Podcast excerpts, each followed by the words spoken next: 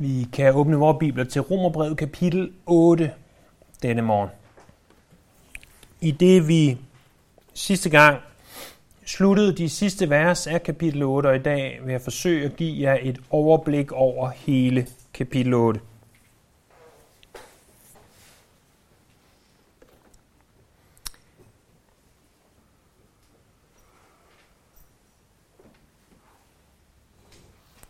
Romerbrevet kapitel 8, det er specielt på forskellige måder. Det afrunder den første store læremæssige del af Romerbrevet. Hvad mener jeg med det? Jamen, jeg mener, at Romerbrevet kan inddeles i to dele. Hver kapitel 1-11 er den læremæssige del, kapitel 12-16 er den praktiske del.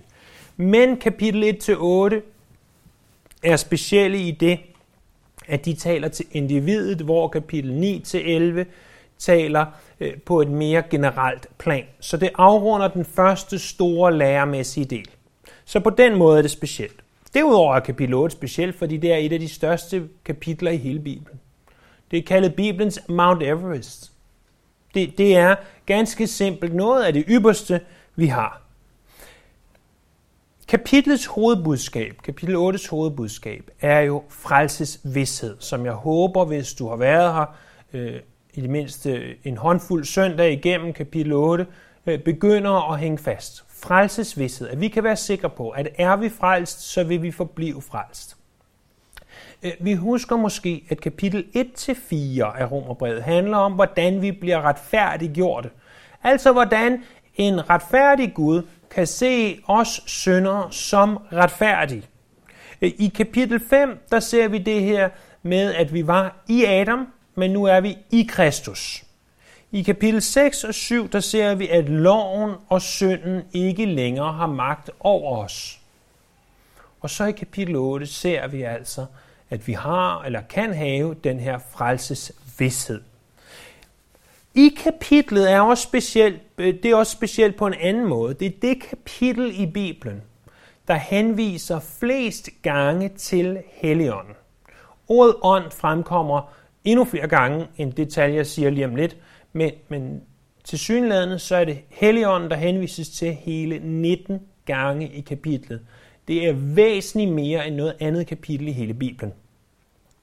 Og netop ånden er også nøglen til det her kapitel til at forstå, hvad det er, Herren vil sige til os. Vi kan inddele kapitlet i tre.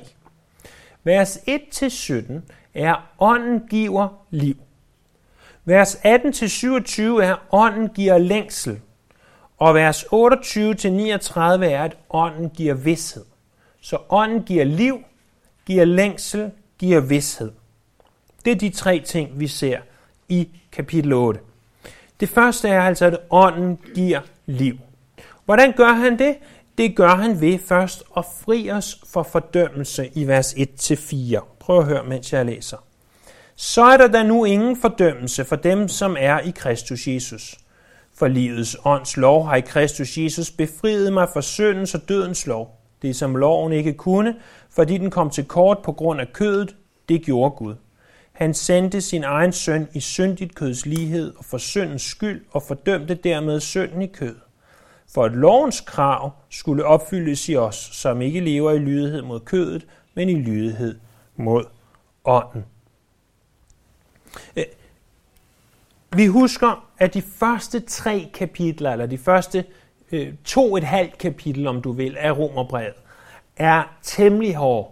Det er det her med, at alle har syndet, alle har mistet herligheden for Gud. Der er ikke en eneste retfærdig, der er ikke en eneste, som bliver født ind i den her verden, som kan leve op til de krav og standarder, som Gud han sætter. Hvorfor? Fordi vi alle bliver født ind i Adam.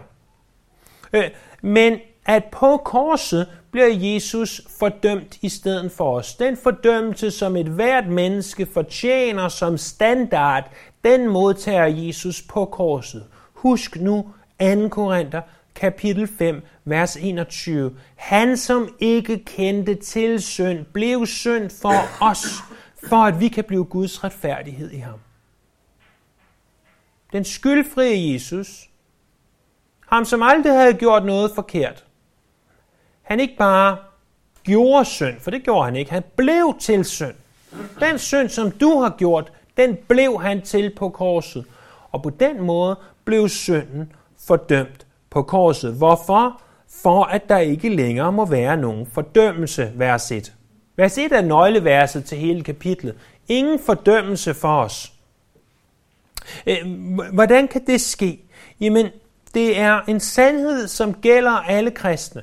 At for ingen kristne, og hermed mener jeg ikke dem, som kalder sig kristne, men dem, som oprigtigt er kristne, der er ingen fordømmelse. Hvorfor? Fordi ånden giver liv ved at fri os for fordømmelsen. Ånden giver liv ved at føde os på ny. Vi er i Johannes kapitel 3 med det her med den nye fødsel, og med hvordan at vi bliver født på ny, får et nyt liv, får et nyt hjerte, og derfor er der ingen fordømmelse. Jeg vil også understrege, der står der her ingen fordømmelse. Ikke bare en smule, ikke bare en lille smule. Der er ingen, og ingen her betyder ingen, slet ingen overhovedet. At det gælder alle vores sønder, fortid, nutid og fremtid. At hvis vi er kristne, er der ingen fordømmelse. Så det er den første måde, ånden giver liv på. Den anden måde, ånden giver liv på, det er ved fra vers øh, 5 og så ned til vers 17, ved at tage bolig i os. Tag bolig i os. Det ses ligesom i tre niveauer. Øh, det ene niveau, det er der for dem, der ikke har ånden. Det er vers 5-8. Det næste niveau, det er dem, der har ånden, vers 9-11. Og det sidste niveau, vers 12-17, det er dem, som ånden har. Jeg skal nok forklare, hvad jeg mener med det. Prøv at se først vers 5-8. Hvordan er det, at ånden han tager bolig i os? Jamen, lad os først se dem, han ikke tager bolig i, vers 5-8. Det er de kødelige, som ved det kødelige. De åndelige, de vil de åndelige. Det kødet vil er død, og det ånden vil er liv og fred. For det kødet vil er fjendskab med Gud. Det underordner sig ikke Guds lov, det kan det heller ikke. De, som er i kødet, kan ikke være Gud til behag. Der findes en, en falsk lære omkring de her vers. Den falske lære siger, at du kan være en såkaldt kødelig kristen. Det vil sige, at du er en kristen, som lever i kødet, som øh, går ud og synder, som du har lyst til, som, som lever øh, i synd, om du vil. Men, men det er ikke det, Bibelen lærer os øh, ganske mange forskellige steder. At det, det kan ganske simpelt ikke lade sig gøre det. Jesus siger, I er mine venner, hvis I gør, hvad jeg siger. Det betyder ikke, at vi lever et perfekt liv, men det betyder, at vi har ønsket om at leve et liv, der behager Gud. Og et rigtig godt tjekmærke, øh, en rigtig god måde at kontrollere, om du er kristen, er at sige, ikke om jeg er perfekt, for det ved vi godt, vi ikke er. Det er hele pointen. Men har jeg et ønske om at være som Jesus? Er det et brændende ønske i mig? Og hvis det ikke er et ønske i mig, så bør jeg stille mig selv spørgsmålet, er jeg overhovedet en kristen? Øh, de her mennesker, som der tales om i vers 5-8, det er dem, som er i kødet. Det er dem, som ikke er født på ny. Det, det er dem, som der ikke er sket noget med. Det er der, hvor kødet, det kødelige, det dominerer. Det er det første niveau, om du vil. Det andet niveau, det er vers 9-11. Det er de, som har ånden. Så står der her, og det er her, det gørs klart, at de kristne ikke er i kødet. Men I er ikke i kødet. Bare for ikke at misforstå det, så siger Paulus, I, menigheden i Rom, er ikke i kødet. I er i ånden. Så sandt som Guds ånd bor i jer. Den, der ikke har Kristi ånd, hører ikke ham til. Men når Kristus er i jer, er ganske vist dødt på grund af synd, men ånden har liv på grund af retfærdighed. Og når hans ånd, som oprejste Jesus fra de døde, bor i jer, skal han, som oprejste Kristus fra de døde, også gøre jeres dødelige lemmer levende ved sin ånd, som bor i jer. Så Paulus fortsætter med, efter han i vers 1 har sagt, der er ingen fordømmelse. Hvorfor er der ingen fordømmelse? Det er der, fordi I er sat fri ved Jesus Kristus og ved hans død på korset, ved hans opstandelse. Øh, så siger han så, der er dem, som ånden har givet liv. Hvem er det, ånden har givet liv? Jamen det er for det første ikke de, som er kødelige. De, som ikke er født på ny. De, som ikke har et nyt liv i sig. De er ikke i ånden. I derimod, I som er kristne, vers 9, I er ikke i kødet. I er i ånden. Hvorfor? Fordi I har Guds ånd i jer. Og her er endnu en ting, der kan give os frelsesvidshed. Det er, har vi Guds ånd i os? Har vi Guds ånd i os? Øh, og hvis vi ikke har Guds ånd i os, jamen så er vi ikke kristne. Og Guds ånd, når han først er givet, kan ikke tages fra os igen. Vi bliver, som der øh, hentydes til flere steder, nærmest brændemærket med Guds ånd. Det kan ikke vaskes væk igen, det kan ikke fjernes, det kan ikke øh, øh, forsvinde. Når nu Guds ånd bor i os, så lad os leve i den sandhed. Det er ham, altså ånden, der gør os i stand til at leve det kristne liv. Hvordan? Jo, når nu øh, Satan han kommer til os for at stresse os, for at deprimere os, øh, øh, eller endda for at friste os til at synde, så husk, hvem der bor i dig. Husk, at Guds ånd bor i dig. Du er, som Paulus skriver til menigheden i Korinth, et tempel for Helligånden. Han bor i dig. Helligånden bor i dig, og som jeg understregede, da vi gennemgik de her vers, du kan godt. Du kan godt leve det kristne liv. Ikke fordi du er dig. I dig selv kan du ikke, men du kan, fordi Guds ånd bor i dig. Du kan ikke leve det fuldkommen, fordi du stadig er dig. Men du kan godt leve det kristne liv. Du kan godt lade være med at synde. Ikke komplet og fuldstændigt, men du kan godt lade være. Fordi Guds ånd bor i dig. Og det er noget af det næste, som understreges. Fordi vi ser de her tre niveauer. For det første, dem som er i kødet. For det andet, dem som er i ånden, altså de kristne. Men så er der også dem, som ånden har, vers 12-17. Og her står der, brødre, så skylder vi da ikke kødet at leve i lydighed mod det. Hvis I lever i lydighed mod kødet, så skal I dø. Men hvis I ved åndens hjælp dræber lemmets gerninger, skal I leve. For alle, som drives af Guds ånd, er Guds børn. I har ikke fået en ånd, som giver trallekår, så de er der skulle leve i frygt, men I har fået den ånd, som giver barnekår, og i den råber vi Abba, Fader. Ånden selv vidner sammen med vores ånd om, at vi er Guds børn. Og når vi er børn, er vi også arvinger. Guds arvinger og Kristi medarvinger. Så sandt som vi lider med ham, for også at herliggøres med ham. Øh, hvis du har ånden, så er du frelst.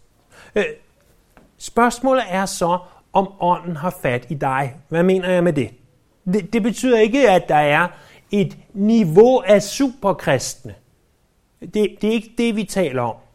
Øh, vi taler om noget andet. Vi taler om, om du lever i den sandhed, at ånden har fat i dig.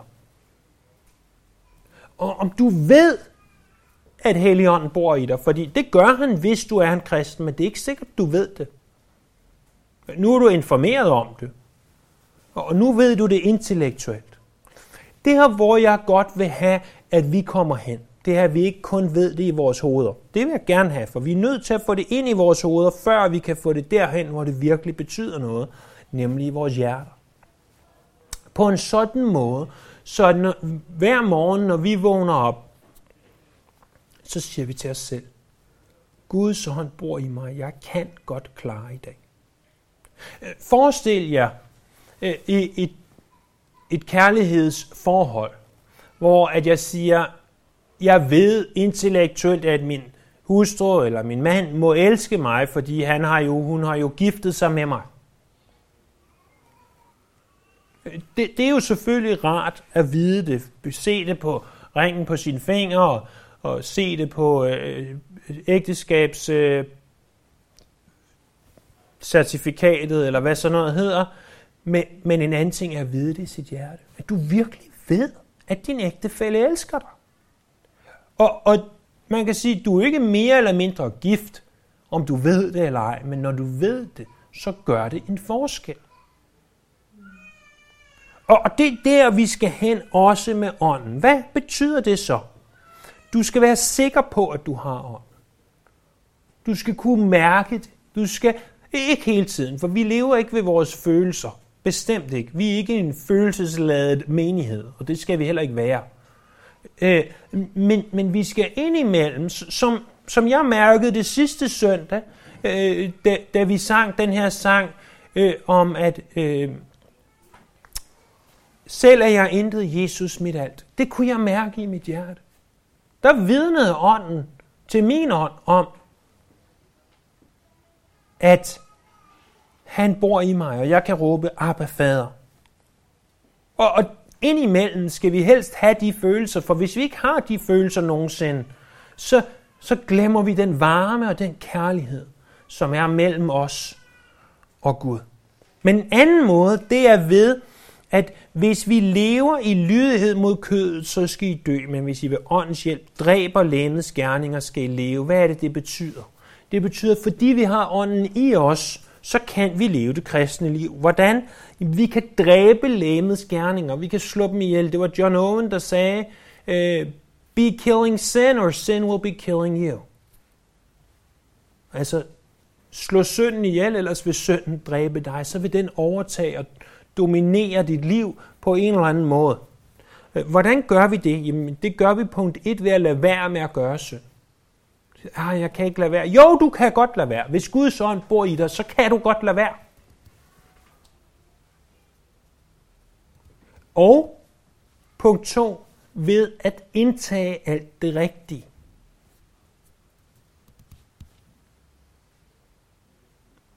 For de af os, som ikke er begavet med kroppe, der kan spise hvad som helst og, og aldrig tage på, så bliver man indimellem nødt til at være på slankekur.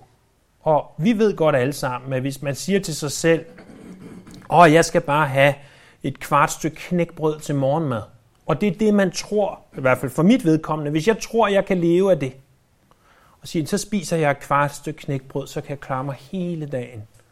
Så går der ikke ret mange minutter, eller timer i hvert fald, inden at så har jeg spist kager og morgenbrød og alt muligt andet usundt, slik og så videre. Fordi min krop kan ikke klare sig på at indtage et kvart stykke knækbrød. Der skal mere, flere kalorier til. Der skal en god portion yoghurt eller havregryn eller hvad man nu er til. Der skal et eller andet med energi til. Jeg skal indtage noget ordentligt føde for ikke at tage alt junkfooden ind på samme måde i det kristne liv.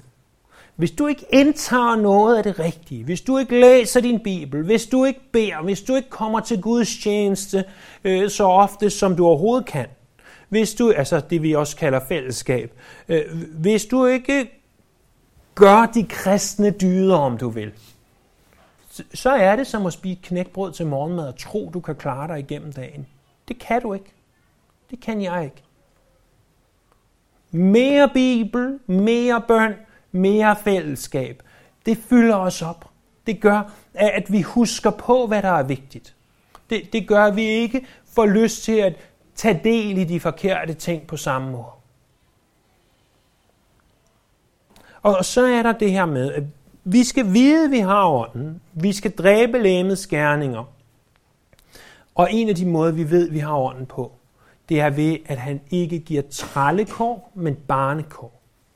Han giver ikke, øh, at vi er slaver længere på, på den her måde, men at vi i stedet har barnekår. Det her specielle ord barnekår, kåret som børn. Jeg kender måske udtrykket at være kåret som ridder, øh, at man bliver valgt til at være ridder. Her bliver du valgt til at være barn. Vi har et andet mere moderne ord for det, nemlig adoption. Du bliver adopteret ind i Guds familie. Øh, Bibelen kan godt lide at bruge forskellige billeder om den samme ting. På, på den ene side, så bliver vi født ind i Guds familie, ved vi bliver født på ny. På den anden side, en anden del af det er, at efter vi er født på ny, så bliver vi også adopteret ind i Guds familie. Tænk så, hvis du sagde til dit eget kødelige barn, du er født ind i min familie, jeg har selv født dig, men nu adopterer jeg mig der også. Nu, nu vælger jeg, at du skal være mit barn. Det er sådan set det Gud han gør ved os. Og når han gør det, så står der, så råber vi ud. Det her udtryk Abba, fader. Abba, som er det aramæiske øh, kælenavn for ordet far. Abba, fader. At vi har øh, tillid til Gud som vores far. En tillid, som kun et barn har det. Så et liv med ånden er et liv i overflod. Det første punkt, det er altså, at ånden, han giver liv. vers 1-17. Det andet er, vers 18-27, at ånden giver længsel. Og der er tre ting, vi skal se på. Først i vers 18-22. Jeg mener nemlig, at lidelserne i den tid, der nu er inde, er forintet og regnet mod den herlighed, som skal åbenbares på os. For skabning venter med længsel på, at Guds børn skal åbenbares. Skabningen blev jo underlagt tomheden, ikke fordi den selv ville, men på grund af ham, der gjorde det, og med det håb, at også skabningen selv vil blive befriet fra trældommen under forgængeligheden og nå til den frihed, som Guds børn får i herligheden. Vi ved, at hele skabningen endnu sukker og vonder sig sammen. Så øh, ånden giver længsel, hvordan? Ved at give skaberværket en længsel. Da Gud han skabte jorden, der var det, som der står i den gamle oversættelse, så godt. Øh, der var ikke noget galt med den, og så kommer syndefaldet, og så er alt ikke så godt mere. Så er alt tsunamier og tornadoer og lynnedslag og oversvømmelser og jordskælv og global undervarmning og global opvarmning og så videre og så videre og så videre. Øh, det bliver en del af vores dagligdag. Og, og nu bor vi i en del af verden, hvor vi oplever meget, meget lidt af den slags. Vi kan have en orkan en gang imellem, øh, som jo nok sammenlignet med en tornado er ingenting. Vi kan have en oversvømmelse en sjældent gang imellem ude ved kysterne, og det er forfærdeligt for de mennesker, der bor der, det underspiller jeg ikke, og for os der imellem for vand i kælderen er det heller ikke sjovt, men det er jo ingenting i forhold til, hvad nogle mennesker nogle steder i verden oplever. Så, så for os er det her ikke øh, den kæmpe store dagligdag. For nogle mennesker kan det her være ganske forfærdeligt. Øh, det kan være ganske forfærdeligt. Men en dag, så vil det være slut. Og, og det sukker og vonder skabningen øh, for. Det, det venter på den dag, hvor Jesus kommer igen og genopretter alt det her og sørger for, at der kommer styr på det. Øh, skabningen har vundet indtil nu. I, på, I Bibelen på hverdagsdansk står der vrider sig i vejer. Selvom det måske ikke er noget kønssyn at tænke over, så tænk alligevel over en kvinde, der ligger og vrider sig i vejer og råber og skriger, fordi det gør ondt. Det er det, skabningen oplever lige nu. På den måde en skabning, altså på den måde naturen kan opleve, at når en tornado kommer og kører ind over og smadrer alting, øh, vil være ligesom en kvinde, der ligger med en V og råber af. Den længes efter, at Jesus kommer igen. De, vi kristne har også en længsel. Prøv at se der i vers 23-25. Ikke alene det. Også vi, der er vi.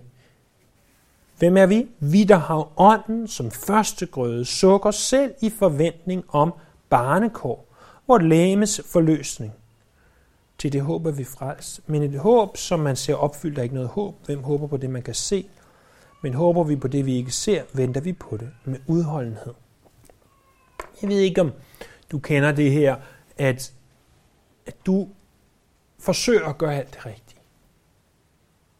Du, du siger, jeg er ikke i kødet, jeg har Guds ånd, jeg ved, jeg har Guds ånd, jeg øh, øh gør alt, hvad jeg kan for at dræbe lægemets gerninger, jeg læser min bibel, jeg beder, jeg kommer i kirke hver søndag, øh, jeg har fællesskab med andre kristne, jeg vil virkelig gerne leve det kristne liv.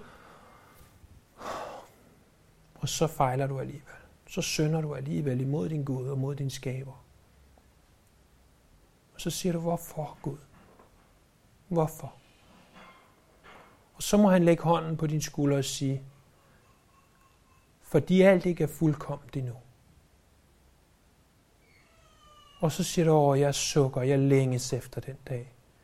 Jeg længes efter den dag, hvor alt er, som det skal være. Vi venter med længsel på den dag, hvor vi skal være uden synd, og hvor vi ikke længere skal være i disse småbuttede, halvskallede, øh, halvtrætte eller helt trætte læmer, men vi får et nyt herlighedslæme. Hvor vi ikke længere skal bekymre os om alle de her ting, som vi bekymrer os om. Vi længes efter det. Men der er også en længsel fra ånden selv. Prøv at se det i vers 26 og 27. Også ånden kommer os til hjælp i vores skrøbelighed. For hvordan vi skal bede og hvad vi skal bede om, det ved vi ikke. men ånden selv går i forbøn for os med uudsigelige sukke. Og han, der renser hjerterne, ved, hvad ånden vil. For han går i forbøn for de hellige efter Guds vilje. Hvis du fulgte med i din bibel der og har den samme oversættelse, som jeg har, min dronningens oversættelse, så så du, at jeg gjorde noget lidt stygt. Jeg byttede et af deres ord ud. Den med han. Fordi ånden er ikke en den, ånden er en han. Han er, som faderen, som sønnen, en af de tre personer i treenigheden. Og man har oversat det med den, fordi at ånd på græsk er intet køn. Men ligesom hvis du boede i Tyskland, vil du nok heller ikke omtales som den, bare fordi du var en kvinde, så vil du også helst gerne være hun, når nu man omtalte dig øh, med personlige pronomer. Derfor gjorde jeg det til de her måneder over det. Ånden, han længes også. Hvad længes han efter? Han længes efter at bede for os, så vi klarer os over på den anden side. At hjælpe os ved at bede for os. Hvad betyder det her at hjælpe? Jo, det er som når jeg prøver at løfte noget. Må, måske kunne jeg egentlig godt øh, øh løfte det, øh, hvis jeg kunne få fat om det.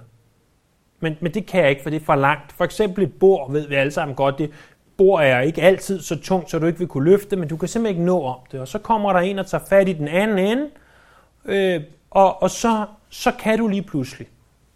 Det kan også være noget, du ikke vil kunne løfte selv. Det er sådan set ligegyldigt. Bare et eller andet, du ikke vil kan, kunne løfte alene. Du tager i den ene ende, ånden tager i den anden ende. Hvad gør du? Du dræber kødets øh, læmets gerninger, som der står, du lever det kristne liv, det er det, du gør. Hvad gør ånden? Han giver dig styrken, han gør, at det kan lade sig gøre. Øh, det, det er, øh, så siger du så, jamen, hvorfor lykkes det ikke altid? Det er fordi, at så ofte så opfører vi os som toårige kristne. Hvordan er en toårig? Kan selv, hvis selv. Kan selv, hvis selv. Jeg kan selv tage blæen på hovedet typisk. Øh, eller jeg kan selv tage sutten lige indtil den bliver væk, og jeg skriger, fordi at jeg ikke kan finde den. Jeg kan selv, hvis selv. Sådan opfører vi os altid. Eller ikke altid, men sådan opfører vi os ofte som kristne. Jeg kan selv klare det kristne liv. Nej. Du behøver Helligånden, hvis du skal leve det kristne liv. Du har Helligånden. Du skal bare forstå, at du har Helligånden, og at han ønsker at hjælpe dig. Han er der, og han beder for dig, og han siger, jeg hjælper dig, jeg hjælper dig til at give dig de kræfter, du mangler. Jeg hjælper dig og minder dig om, hvem Jesus er, og hvad han har gjort for dig, osv. Så ånden giver en længsel. Giver skaberværket længsel, giver det kristne længsel og åndens egen længsel. Og så er der det sidste og tredje afsnit. Det er vers 28-39. Det er, at ånden giver vidshed. Hvordan giver ånden vidsthed? Jamen ånden giver vidsthed ved, at frelsen kommer fra Gud, ikke fra os. Prøv at se vers 28 til vers 30. Vi ved, at alt virker sammen til gode for dem, der elsker Gud, og som efter hans beslutning er kaldet. For dem, han forud har kendt, har han også forud bestemt til at formes efter sin søns billede, så at han er den første fødte blandt mange brødre. Og ham, som han forud har bestemt, har han også kaldet, og dem, han har kaldet, har han også gjort retfærdigt og dem, han har gjort retfærdige, har han også herliggjort. Øh, det første, vi ser, det er det her store, store vers 28, som masser af mennesker citerer og elsker. Vi ved, at alt øh, virker sammen til gode for dem, der elsker Gud, og som efter hans beslutning er kaldet. Det ved vi. Hvordan ved vi det? Vi ved, at det gælder de, som elsker Gud. Øh, vi ved også, at der står, at det er alt, ikke de fleste ting. Og hvordan får han det til at virke til sammen for gode? Det gør han ved det, som vi kalder forsyn. Hvad er forsyn? Det er ikke, at Gud kan se frem i tiden, for selvfølgelig kan han det. Forsyn betyder at have syn for en anden. At tage sig af en anden. Og han tager sig af os ved at lægge tingene til rette, så at alt virker til sammen til gode for dem, der elsker Gud, og som efter hans beslutning er kaldet. Øh, Josef er den, ultim, det ultimative, den ultimative illustration på det her. Og, og læs eventuelt historien om Josef, hvis du har glemt den. Han gør det, så at han må få ære, og det må fremme hans rige. Det er ikke alt sammen, der er behageligt, det er ikke alt sammen, der er rart, det er langt fra alt sammen, som vi føler som godt, men han gør det til sin ære. Vi ved, at frelsen kommer fra ham, fordi han har styr på alle detaljer i vores liv. Det er det, vers 28 taler om. Men vi ved også, at frelsen kommer fra ham, fordi vi har frelsens kæde her i vers 29 og 30. Frelsens kæde er en kæde med fem øh, led, som ikke kan brydes, og som alle fem, fem hænger sammen. Øh, der viser os i hvilke skridt og hvad der skal til, for at vi bliver frelst. Der er mere i den her frelseskæde end de her fem led. Men, men det her er fem af dem, og det er dem, som Paulus har anset for vigtige i forhold til øh, menigheden i Rom og til deres forståelse af det, de skulle forstå her. Og den er et fundament for at forstå Guds frelsesplan for os, som Paulus øh, skriver øh, til menigheden i Efesus, at det var den hemmelighed, der tidligere var gemt, men han nu vil åbenbare, og at frelsesplanen nu er åbenbart for ham. De fem led er, at han først forud har kendt os. Forud, før tiden har han kendt os. Ja, selvfølgelig har han kendt os, han ved jo alt. Men det ord kendt betyder øh, egentlig reelt elsket. Vi husker måske den gamle oversættelse, igen, hvis vi nogensinde har læst den eller hørt det, at Adam kendte Eva, og så fik de et barn. Ja, selvfølgelig kendte han hende. Han har gået sammen med hende dag ud og dagen. Selvfølgelig kendte han hende. Han vidste, hvem hun var. Men vi ved godt alle sammen, at det ord kende, det betyder mere end at kende. Det betyder, i Adam og Evas tilfælde, så en intim kærlighed, at de ender med at få et barn ud af det. I vores tilfælde betyder det, at Gud har en kærlighed til os, der overstiger alt. Før tiden begyndte, pegede han på dig og sagde, jeg vil elske dig. Øh, derfor, som det andet led, så har han forud bestemt dig, fordi det er Gud, der bestemmer, hvem der skal frelses. Det er ikke os. Han bestemmer, hvem der skal frelses. Han, som ordet betyder, sætter en horisont. Og hvis du kigger på sådan et billede, der er ud over horisonten, så ser det ligesom ud, som om der er en, en ring eller øh, en, en plads inden for det, du kan se. Og han har bestemt, hvem der er inden for horisonten, inden for det, han kan se. Og, og indirekte har han så også bestemt, hvem der er uden for horisonten. Og det vil sige dem, der ikke bliver frelst. Ikke ved at sige, at de ikke skal frelses, men ved, at de bliver forbigået, om du vil. Det vender vi meget mere tilbage til i kapitel 9. Og det tredje led, det er, at han har kaldet os. Han kalder os i sådan en grad. Han kalder på os og råber, kom nu, nu er det tid til at blive frelst. Så vi ikke kan andet end at råbe ud til ham og sige, herre, frels mig. Og det er der, hvor vi begynder at gøre noget. Hvor vi siger, jeg omvender mig, jeg tror på evangeliet, jeg ønsker at blive frelst. I det vi råber det, i det han har kaldet på os, og vi kalder på ham, så bliver vi erklæret retfærdige, altså retfærdiggjort, det vil sige, at Gud ser på os, som om vi aldrig har syndet, og som om vi er retfærdige i, i hans øjne, og så bliver vi også herliggjort. Det vil sige, som om vi er i himlen. Og det, der er interessant, det er, at i de her fem led, at hvis han har forudkendt dig, så er du samtidig også herliggjort. Prøv at se, det står i datid. Hvorfor? Fordi vi øh, har en frelsesvidshed, fordi vores frelse er sikker. Hvorfor er frelsen sikker? Det er den, fordi den ikke kommer fra dig. Hvis frelsen kom fra dig, hvis frelsen afhang af dig, hvis frelsen afhang af, at du gik op foran øh, til et evangelisk møde og sagde, jeg vil frelses, hvis det var det, frelsen afhang af, åh, stakkels os. Frelsen afhænger ikke af os, men frelsen afhænger af Gud af hvad han har gjort, ikke af hvad du gør. Skal du tro, skal du omvende dig? Ja, det skal du. Men du gør det, fordi Gud har forudkendt dig, forudbestemt dig, kaldet på dig. Derfor gør du de ting. Ikke fordi, at du er noget. Ikke fordi du er fantastisk, og du har gjort alt muligt. For hvis det handlede og afhang af os, så er der ikke nogen af os, der vil hænge i ret lang tid. Det afhænger ikke af os, det afhænger af ham. Og så ser vi, som den sidste del af det her, at ånden giver vidshed. Det gør han ved at sikre sig, at intet kan adskille os fra Guds, eller fra Kristi kærlighed, fra Guds kærlighed. I vers 31 til 39. Hvad er der der mere at sige? Er Gud for os? Hvem kan der være imod os? Han, som ikke sparede sin egen søn, men gav ham hen for os alle, vil han ikke med ham skænke os alt? Hvem vil anklage Guds udvalg? Gud gør retfærdig. Hvem vil fordømme? Kristus Jesus er død, ja endnu mere. Han er opstået og sidder ved Guds højre hånd og går i forbøn for os. Hvem kan skille os fra Kristi kærlighed? Nød eller angst, forfølgelse, sult eller nøgenhed, fare eller svær? Som der står skrevet, på grund af dig dræbes vi dagen lang, vi regnes for sagte for. Men i alt det mere end sejrer vi ved ham, som har elsket os, for jeg er vidst på, at hverken død, eller liv, eller engle, eller magter, eller noget nuværende, eller noget kommende, eller kræfter, eller noget i det høje, eller det dybe, eller nogen anden skabning, kan skille os fra Guds kærlighed i Kristus Jesus, vor Herre. Vi bliver givet vidshed ved at få fortalt. Der er ikke mere at sige her. Nu kommer konklusionen med andre ord. Hvis Gud er for dig, når Gud er for dig på en sådan måde, at han har forudkendt, forudbestemt, kaldet, retfærdiggjort og herliggjort. Hvis han er for dig, så kan det godt være, at der er mange, der forsøger at være imod dig, men der er ingen, der vil lykkes.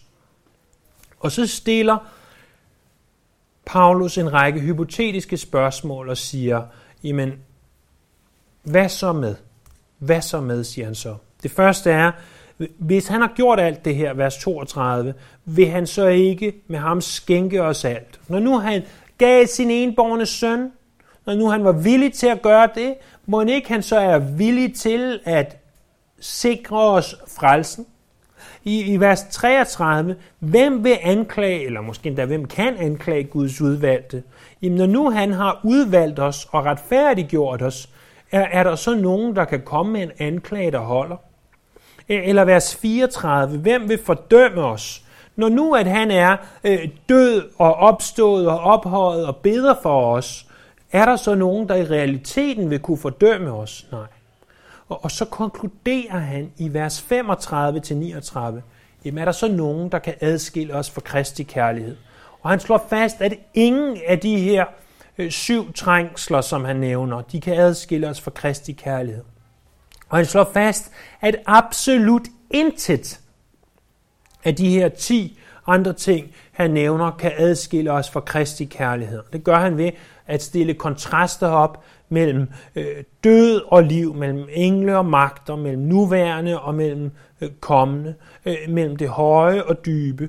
Øh, og så har han to enkeltstående ting, nemlig kræfter og ingenting. Øh, eller nogen anden skabning kalder han det. Øh, mellem de ti ting, intet af det kan skille os fra Guds kærlighed, som er i Kristus Jesus, vor Herre. Og således kommer det til at stå fast, og slår han fast med syv tommer søm, at vi kan have frelses vidsthed. Du behøver ikke gå rundt og frygte. Hvad nu, hvis jeg i morgen sønder? Mister jeg så min frelse? Nej, det gør du ikke, fordi det er ikke dig, der har frelst dig selv. Det er Gud, der har frelst dig. Og fordi Gud har frelst dig, og han har kastet sin kærlighed på dig, så er der intet, der kan adskille mig fra Kristi kærlighed. Intet. Absolut intet. Og, og vi lukker den her første sektion af Romerbrevet og husker på, hvad brevet handler om. Hvad er nøgleversene til Romerbrevet? Det er kapitel 1, vers 16 og 17. Jeg skammer mig ikke ved evangeliet, for det er Guds kraft til frelse for enhver, som tror. For jøde først, og så for græker. For i det, altså i evangeliet, åbenbares Guds retfærdighed, eller måske bedre oversat, øh, hvordan at vi modtager Guds retfærdighed fra tro til tro, i det vi vokser i vores tro. Øh, så vi har set i de her otte kapitler, i løbet af de sidste øh, tre et halvt år, hvordan vi bliver erklæret retfærdige men Gud siger om os, at vi er retfærdige. Vi har set, hvordan vi bliver helliggjort. Og vi har set, hvordan vi kan have frelses vidshed. midt i det alt sammen. Og jeg håber, at i det vi, vi lukker kapitel 8 i dag og fortsætter med kapitel 9 næste gang om Herren vil, at vi begynder at forstå, hvad det er, Gud har gjort for os. Hvordan han har frelst os, hvad han offrede for at frelse dig. Og at det leder til det, som vi på et tidspunkt når til i kapitel 12, vers 1, hvor at appliceringen af alt det her begynder. Så formaner jeg jer, brødre, ved Guds barmhjertighed, til at bringe jeres læmer som et levende og helligt offer, der er Gud til behag. Det skal være jeres åndelige gudstjeneste. Det læremæssige, som er det, vi er i gang med, det skal lede til liv. Det skal lede til kærlighed til Jesus. Jeg ved ikke med dig. Øh, øh, og det kan godt være, at du siger, Daniel, du har gjort det alt for indviklet.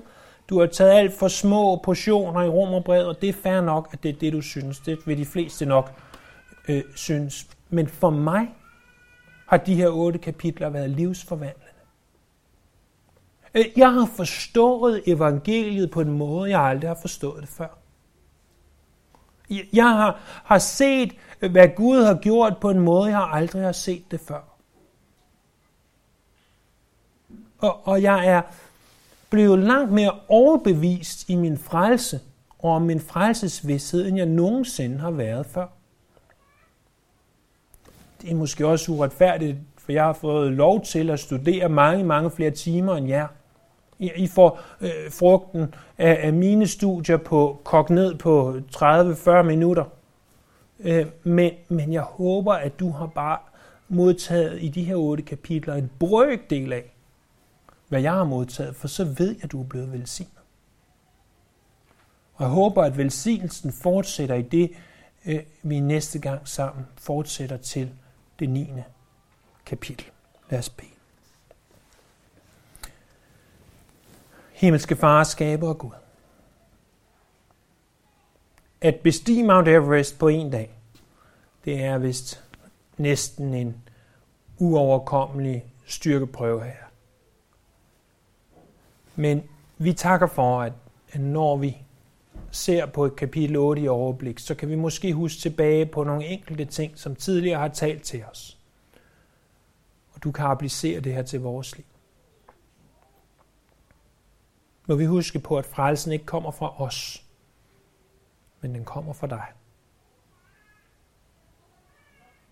Må vi modtage din nåde over noget. Vi priser dig, vi ærer dig, og vi lover dig. Amen.